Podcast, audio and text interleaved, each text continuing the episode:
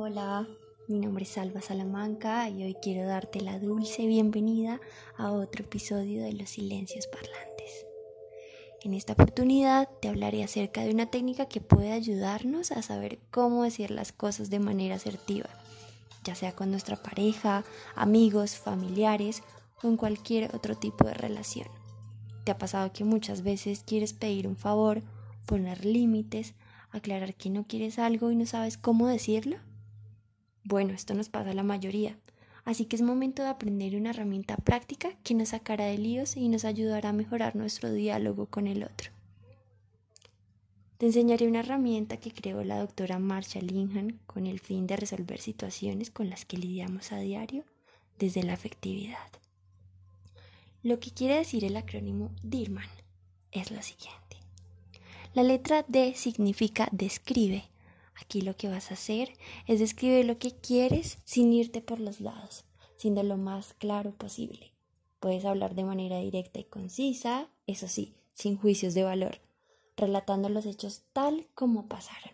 Es importante que sean hechos reales y no estén basados en suposiciones. Luego, la letra E significa expresa. En este paso, lo que vas a hacer es expresarte ayudándote con tus gestos y tono de voz, de manera que se entienda el contenido de tu mensaje, dejando las cosas claras y las emociones que te produce el hecho explicado anteriormente. Luego viene la letra A, que significa afirma.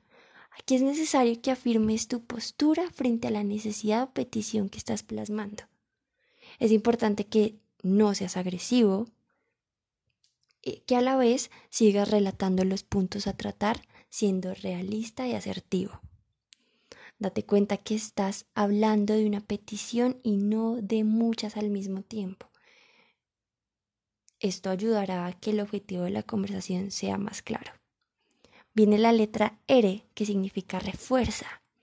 En este paso debes asegurarte que la otra persona está entendiendo tu mensaje y que responda a lo que está solicitándole. Lo puedes hacer recordándole las cosas positivas que obtendrían ambos en caso de llegar a un acuerdo. Viene la letra M. La letra M significa mantén tu posición. No dejes que las emociones ni los pensamientos te distraigan en el caso de que la respuesta de la otra persona sea negativa u ofensiva. Mantente sereno. De ser así, lo que debes hacer es repetir el proceso desde la descripción de los hechos. Volver a comenzar, dejando claro lo que te molesta o no quieres que se vuelva a repetir. Sigue la letra A, que significa aflora confianza. ¿Qué quiere decir esto? Muéstrate muy seguro cuando hables, así estés muy nervioso o con demasiado miedo. Recuerda que aquí es muy importante el lenguaje no verbal, cómo te expreses con tu mirada, tus manos. Por último, viene la letra N, que significa negocia. Es decir, que en el momento que lo que estás pidiendo es negado y no se cumple, porque para la otra persona no tiene sentido o no logra comprenderlo, está bien, Intenta llegar a un acuerdo en el cual se respeten los límites del otro, pero también los tuyos, sin dejar de lado tu prioridad de cambiar esa situación que ya has descrito. Si tu pregunta es ¿cómo utilizo el DIRMAN en una situación cotidiana? Bueno, déjame darte un ejemplo. Lo primero que debes hacer es establecer el objetivo de lo que quieres lograr con esa conversación. Voy a poner un ejemplo. En este caso, mi objetivo es pedirle a mi pareja respeto cuando discutimos. Pido un momento para hablar a solas y le digo a mi pareja. Primero, describo la situación. He notado que en la última semana has llegado a la casa y me has gritado e insultado varias veces. Segundo, me expreso.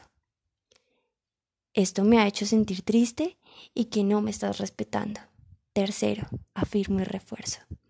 Por eso, quiero pedirte que cuando estés molesto me lo hagas saber, sin gritarme y sin groserías. Esto haría que ambos mejoremos nuestra convivencia y comunicación. Aquí lo que vas a hacer es según la respuesta del otro, recuerda siempre mantener tu posición, demostrarte seguro y por último, negociar. Así concluimos con la descripción de esta herramienta para la comunicación asertiva. Espero que te haya gustado este episodio y que te sirva para alguna situación que tengas que afrontar en este momento de tu vida. Un abrazo.